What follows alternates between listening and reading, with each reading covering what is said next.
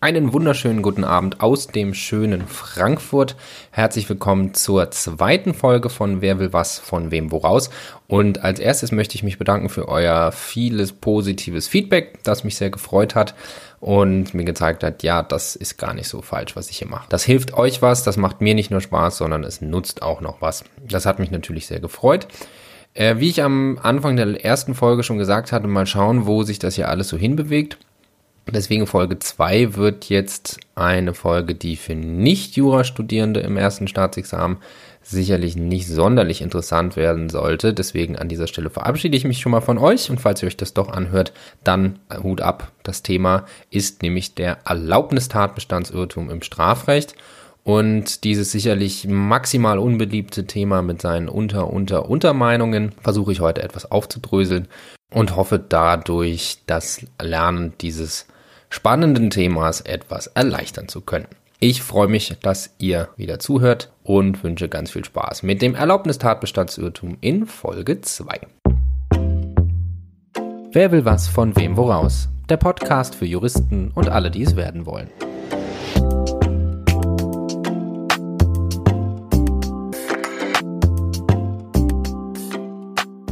Wir beginnen also mit der Prüfung des Erlaubnistatbestandsirrtums und diesmal nicht an einem Fall, sondern nur theoretisch am Thema. Tatbestand und Rechtswidrigkeit haben wir positiv festgestellt und wir befinden uns jetzt im Prüfungspunkt römisch 3 der Schuld. Da bringen wir dann den Prüfungspunkt an, dass das Unrechtsbewusstsein fehlen könnte. Da ist es zunächst ganz wichtig, die Fehlvorstellung des Täters konkret zu benennen um danach auch die richtige Art des Irrtums, also der Erlaubnistatbestandsirrtum, der Erlaubnisirrtum oder der Doppelirrtum bestimmen zu können. Wie der Name Erlaubnistatbestandsirrtum schon sagt, steigen wir in den EDPI ein, wenn der Täter irrig Tatsachen annimmt, welche ihm von der Rechtsfertigung der Tat ausgehen lassen. Das ist erstmal die Definition des Erlaubnistatbestandsirrtum. Und danach prüfen wir ein hypothetisches Element. Und zwar wäre denn bei dem tatsächlichen Vorliegen der irrig angenommenen Tatsachen die Tat auch gerechtfertigt. Wir schauen also, dass wenn das Vorstellungsbild des Täters korrekt gewesen wäre, wäre dann überhaupt die Rechtswidrigkeit der Tat entfallen. Scheitert es schon daran, dass selbst bei korrektem Vorliegen der irrigen Umstände die Rechtswidrigkeit der Tat gegeben wäre, ist auch der ADBI nicht weiter zu prüfen und die Strafbarkeit im Ergebnis zu bejahen. Und dann beginnt der spaßige Teil des Erlaubnistatbestandsirrtums, nämlich die Frage nach den Rechtsfolgen des Erlaubnistatbestandsirrtums. Da gibt es eigentlich nur zwei große Theorieübergruppen, nämlich namentlich die Vorsatztheorien und die Schuldtheorien. Da die sich aber in unglaublich viele Untermeinungen und Unteruntermeinungen aufteilen, ist das Thema jetzt nicht wirklich beliebt und mir hat es in der Vorbereitung auch schon leicht den Spaß auf die strafrechtliche Examensklausur verdorben. Aber es ist jetzt geschehen und wir schauen uns mal an, welche Theorien es da gibt. Beginnen wir mit den Vorsatztheorien. Die unterteilt sich in zwei Untertheorien. Einmal die strenge Vorsatztheorie und die modifizierte Vorsatztheorie. Das Gute an der strengen Vorsatztheorie ist, dass sie so gut wie gar nicht mehr vertreten wird und eigentlich auch nicht mehr vertreten werden kann. Die strenge Vorsatztheorie besagt, dass der Täter im Augenblick der Tat das Bewusstsein haben müsste, wieder dem Recht zu handeln, was er ja vorliegend nicht hat, da er davon ausgeht, gerechtfertigt zu sein. Diese Meinung ist schon damit abzulehnen, dass dem Wortlaut des Paragraphen 17 zu entnehmen ist, dass auch ohne Unrechtsbewusstsein eine Vorsatztat begangen werden kann. Die zweite der Vorsatztheorien ist die modifizierte Vorsatztheorie. Sie differenziert das Unrechtsbewusstsein und löst so den Widerspruch zu Paragraph 17. Es wird geteilt in das materielle Unrechtsbewusstsein und das formelle Unrechtsbewusstsein. Das materielle Unrecht ist das Unrecht der Sozialschädlichkeit und gehört zum Vorsatz. Genau dieses materielle Unrechtsbewusstsein entfällt beim EDBI und die Rechtsfolgen löst dann Paragraph 16 aus. Und jetzt kommt ein Punkt, der einen zwar nicht unbedingt als großen Dogmatiker oder akademisches Genie auszeichnet, aber für das Bestehen des ersten Staatsexamens von großem Vorteil ist, nämlich für oder gegen die modifizierte Vorsatztheorie muss nicht argumentiert werden, weil sie die gleichen Rechtsfolgen durch die Anwendung von Paragraph 16 auslöst, wie die gleich noch vorgestellte herrschende Meinung eingeschränkte Schuldtheorie. Das gilt jedoch nur so lange, wie die Tat alleine begangen wird. Treten weitere Teilnehmer oder Täter in die Strafbarkeitsprüfung mit ein, so muss auch gegen die modifizierte Vorsatztheorie argumentiert werden. Der modifizierten Vorsatztheorie ist vorzuwerfen, dass strafrechtliche Schuld allein auf die Verletzung von Recht bezogen ist, also der Täter die Tatbestandsverwirklichung um der Befolgung der Rechtsnorm willen vermeiden will. Außerdem verwischt die modifizierte Vorsatztheorie die klare Linie zwischen Erlaubnisirrtum und Erlaubnistatbestandsirrtum, da sich vor allem derjenige, der irrig die Grenzen eines gegebenen Rechtfertigungsgrundes nur leicht überstreitet, die Sozialschädlichkeit seines Verhaltens kaum bewusst sein dürfte. Wir merken uns also von den Vorsatztheorien, es gibt die strenge Vorsatztheorie, die mit Verweis auf den Wortlaut des Paragraph 17 abzulehnen ist, und die modifizierte Vorsatztheorie, die das materielle Unrechtsbewusstsein über Paragraph 16 entfallen lässt. Gegen die modifizierte Vorsatztheorie spricht jedoch, dass sie die klare Linie zwischen Erlaubnisirrtum und Erlaubnistatbestandsirrtum verwischt, wobei diese Gegenargumentation nur notwendig ist, wenn noch andere Täter oder Teilnehmer ins Geschehen eingegriffen haben. Gehen wir zu den Schuldtheorien. Da gibt es einerseits die strenge Schuldtheorie. Die strenge Schuldtheorie behandelt den Erlaubnis-Tatbestandsirrtum und den Erlaubnisirrtum gleich, weil nach dieser Meinung in beiden Fällen das aktuelle Unrechtsbewusstsein fehle und somit über Paragraph 17 zu lösen ist. Dagegen spricht jedoch, dass das Gesetz den über den Sachverhalt irrenden Täter eigentlich besser stellen will, als solche Täter, die irrig das Fehlen einer Verbotsnorm annehmen, wie der Unterschied zwischen Paragraph 16 und 17 zeigt.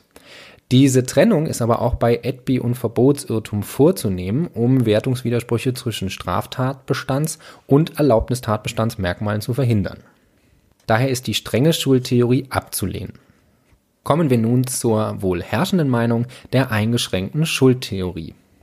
Die eingeschränkte Schuldtheorie ist wegen ihrer drei Untermeinungen und der Differenzierung zwischen einer analogen Anwendung, einer direkten Anwendung und einer rechtsfolgenanalogen Anwendung des Paragraph 16 wirklich nicht beliebt und nicht dankbar fürs Examen, hat aber einen großen Vorteil. Alle drei Untermeinungen kommen für den Haupttäter zum gleichen Ergebnis, nämlich die Straflosigkeit. Zwar ziehen diese drei Meinungen die Straflosigkeit aus Umständen, die unterschiedlicher nicht sein könnten, die Auswirkungen entfalten sich aber nur bei der Frage von Mittätern und Teilnehmern. Daher ist auch bei dem Fehlen von Mittätern oder Teilnehmern die eingeschränkte Schuldtheorie ohne ihre Untermeinungen darzustellen, um ein unnötiges Auffächern des Gutachtens zu vermeiden. Und genau das tun wir jetzt auch. Zunächst einmal die eingeschränkte Schuldtheorie in ihrer allgemeingültigen Form. Und zwar geht diese grundsätzlich davon aus, dass das Unrechtsbewusstsein kein Vorsatzbestandteil ist, sondern ein Schuldelement.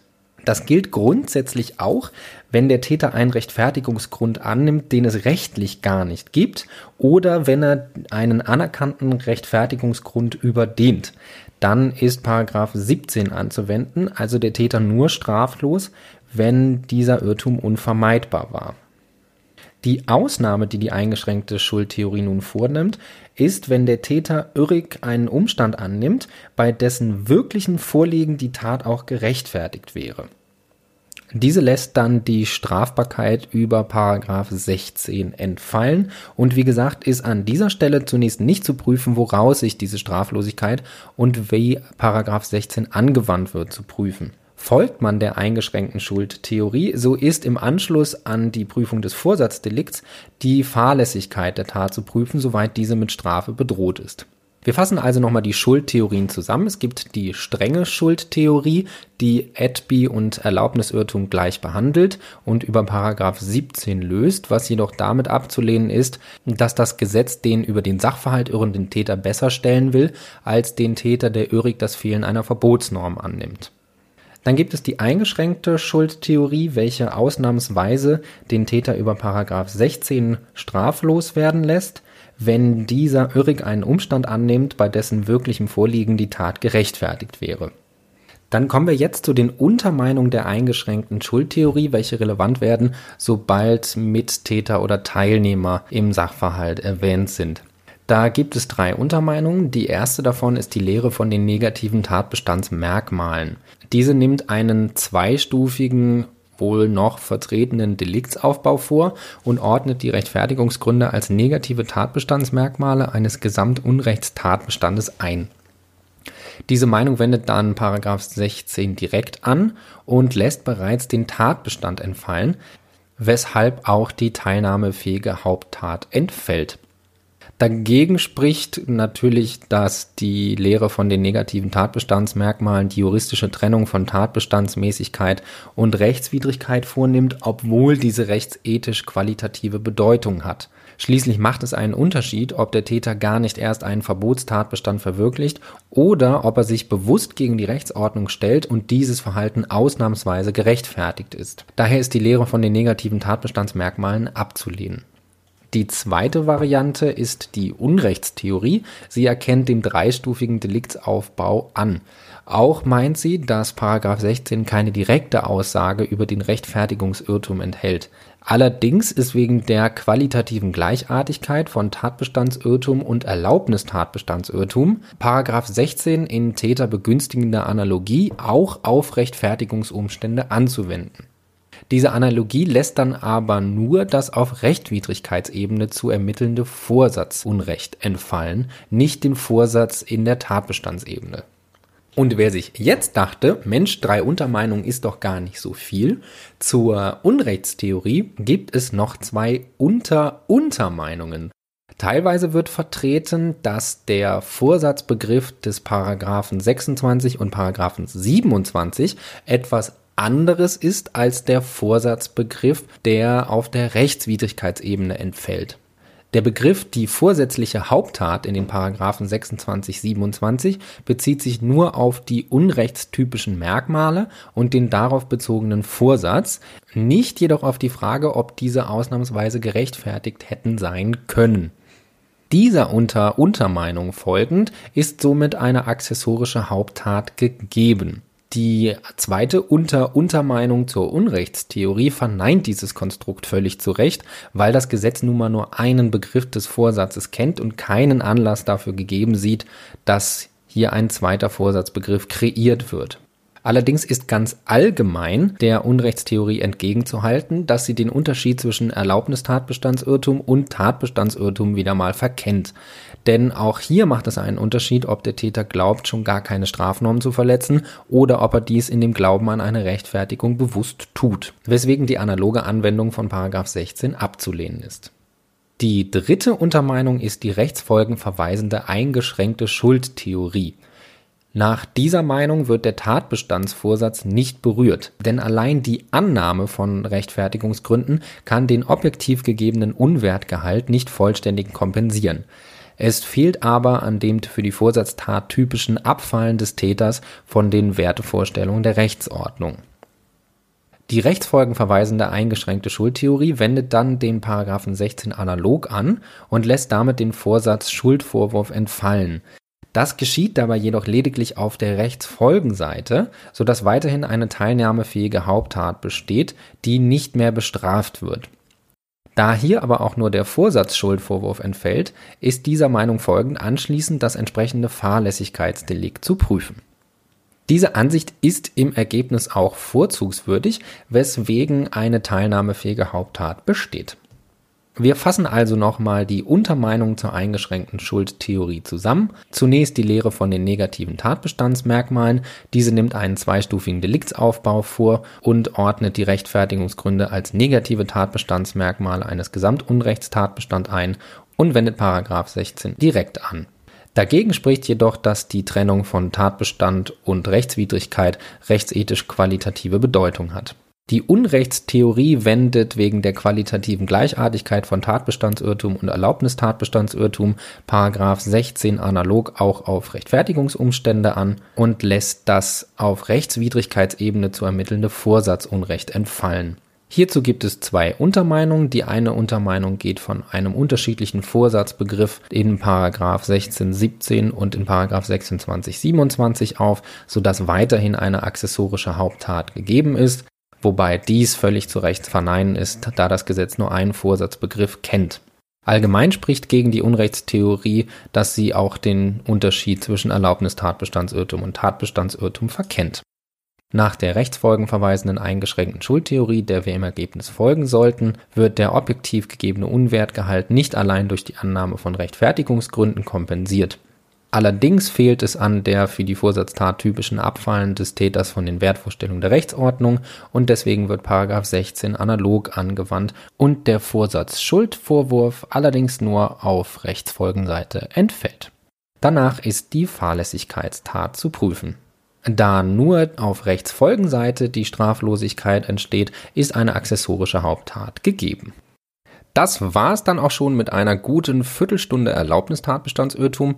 Ich hoffe, ihr habt dieses spannende und unglaublich praxisrelevante Thema ganz gut verstanden und in euren Lernfluss integrieren können.